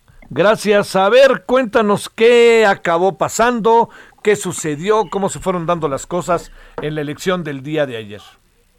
Pues fíjate Javier que fue una elección afortunadamente eh, muy tranquila, es decir, tranquila en el sentido de eh, con mucha paz, con mucha afluencia, las personas, la gente, la ciudadanía, a pesar de este tema de la pandemia, salió eh, con sus debidas precauciones a emitir su sufragio. Y fíjate que afortunadamente, bueno, pues eh, tenemos la, la, la ventaja mayoritaria en este proceso y no lo digo desde un tema presuntuoso. Yo creo que hoy tenemos que ser muy responsables para decir eh, que la gente ha decidido, ha determinado que nosotros encaminemos eh, los trabajos de esta administración municipal, porque hay muchos retos, Javier. Somos el municipio, tú ya, ya tú sabes, de los más importantes en el país, en nuestro estado, y que hoy, por primera vez, bueno, pues estamos generando esta dinámica de concretar en, nuestro municipio la cuarta transformación, claro, pero también somos y provenimos de un proyecto joven, de un proyecto, yo siempre le he llamado de una forma distinta de hacer política. Yo creo que hoy tenemos que también profesionalizarnos los que nos dedicamos al servicio público y más allá de eso, eh, tener este tacto eh, humano, porque a veces eso se nos olvida un poco. Oye, este, eh, ¿cómo están los números en cuanto a participación? Adolfo? Pues fíjate que hasta puedo decirte que en el corte que yo tengo de hoy al mediodía aproximadamente, en el cómputo de votación iban ya eh, superior a las 400 mil votos. Eso es una votación que evidentemente eh, pues es elevada en relación, insisto, a este tema de la pandemia. Esto está generando que la participación porcentual, la participación ciudadana, en relación a la lista nominal sea del 52% aproximadamente. Entonces, bueno, pues es, es un tema eh, que para nosotros es de reconocimiento para la ciudadanía. Claro. Problemas otra vez, como te pregunté la última vez, problemas centrales que encuentras en el municipio. Fundamentalmente seguridad pública y nuestra, eh, nuestra infraestructura hidráulica y el tema de los hospitales. Eh, seguridad pública va a ser el primer día, o sea, es, es lo que se recibe a las cero horas del primer día de gobierno. Y entonces, para cuando estemos ahí es porque ya debemos estar listos con la siguiente estrategia de seguridad pública. Este, en el tema de la infraestructura hidráulica, por supuesto, tenemos que buscar muchísima gestión para hacernos llegar de los recursos necesarios e ir cambiando de manera gradual, pues, la infraestructura que, pues, en algunos lados nos hace falta el agua y cuando llueve nos sobra. Híjole, sí, sí, sí. Sí, bueno, somos un municipio. Es un tema metropolitano, pero en esa tiene mucha afectación. Y el tema de la salud, eh, Javier, pues han sido ya muchos años en los que traemos un retraso fundamental en el tema de que no contamos con hospitales, ni, unos, ni un hospital de especialidades. para poder atender este a una población de más de un millón doscientos mil habitantes. Entonces, ahí vamos a estar centrándonos evidentemente también en temas torales como servicios públicos, eh, hoy en la creación de estos nuevos institutos que te comenté, el Instituto Municipal de Atención a Personas con Discapacidad, eh, el de la vivienda, el albergue para mujeres eh, sobrevivientes de violencia. Entonces hay cosas que son muy importantes y que hoy estamos obligados, por supuesto, a dar atención prioritaria. Oye, como supongo que no habrá mucho problema para entenderse con el gobierno del Estado, ¿no? No, fíjate que yo siempre he dicho que tenemos que actuar todas y todos de manera institucional. Yo siempre me he mantenido y me mantendré con todo respeto. Claro, tendremos que exigir al gobierno estatal, yo siempre he dicho, las deudas que tiene con nuestro municipio, porque hay muchas deudas, deudas en las que no nos hemos, no nos han volteado a ver por razones eh, las que ellos determinen o quieran, pero yo creo que hoy tenemos que cambiar esta visión. Bueno, pues este es cosa, el miércoles, el domingo ya te dan tu constancia, ¿verdad? Pues sí, estamos en el proceso de estos días, eh, por lo que me informa el equipo jurídico, probablemente entre miércoles y jueves estemos solventando este procedimiento. Te mando un saludo, Adolfo, y si todo se confirma, felicidades por esto, que no es cualquier cosa ganar un municipio como el de Nesa, por todo lo que hay detrás de todos sabemos toda la historia, pero Así también es. todo lo que hay detrás de él. Muchas gracias de Una nuevo. gran responsabilidad. Gracias, Javier. Gracias. Un abrazo. Bendición. Hasta luego. Bueno, nos vamos. eh, bueno, desde hoy ya nosotros no nos llamamos análisis político. Nos llamamos. Es que fíjese, la, la historia no creo que es de mucho recoveco. ¿eh? Cuando entramos acá, eh, la idea era ponerle hacia el programa, pero por diferentes. Pasamos la pandemia, pasamos muchas cosas, ¿no? Entonces no fue, no fue tan fácil. Le, le- le quiero decir, eh, digamos, hacer todo ese proceso de cambio en medio de tantas. Este, pues bueno, pues, tantos apremios, cosas apremiantes que teníamos y que teníamos que atender. Entonces ya nos dimos el tiempo, pasó la elección y el programa se va a llamar como el radio, que era el original. Cuando su servidor llegó aquí, llegó a la televisión y amablemente me invitaron al radio, pero íbamos a llegar y íbamos a cambiar el nombre de análisis político por referente en cualquier momento y no lo pudimos hacer hasta ahora. Entonces ya es un solo concepto, es referente en radio, referente en televisión y ojalá nos acompañe. Hoy la otra cosa que tenemos es que terminamos a las 10.10, 22.10 en hora del centro. Desde hoy terminamos a las 22.54, 55 por los temas de continuidad de la tele. Y lo otro es que hoy tenemos eh, pues la reforma judicial que aventaron ahí como a medianoche sin que nadie se quisiera dar cuenta. ¡Ah! Eh, vamos a seguir teniendo lectura de los resultados. Eh, y algo importante, la composición de la Cámara, cómo queda y qué significa para aprobar, no aprobar, cómo hacerle, pues, ¿no? Diría yo. Bueno, eso es lo que tenemos. Le espera su servidor y todo el equipo 21 horas en hora del centro. Ahí nos vemos al rato, todavía hay tarde. Adiós. Corazón como latía, uy, y me platearon ante el alma. Hasta aquí, Solórzano, el referente informativo. Heraldo Radio, la H que sí suena y ahora también se escucha. ACAST powers the world's best podcasts. Here's a show that we recommend. The Real Housewives is a guilty pleasure for most, but if you're looking to not feel guilty about that pleasure, tune in to Everything Iconic with me, Danny Pellegrino, where I break down all the messy moments and behind the scenes antics of Bravo's popular franchise. And on Everything Iconic, I also interview celebrity guests like Kelly Ripa, Kiki Palmer, Drew Barrymore, Cameron Diaz, and more about their guilty pleasures, their past work, and so much more. So if you're pop culture obsessed and find yourself watching way too much reality TV like me, tune in to Everything Iconic with Danny Pellegrino wherever you listen to podcasts. ACAST helps creators launch, grow, and monetize their podcasts everywhere. ACAST.com.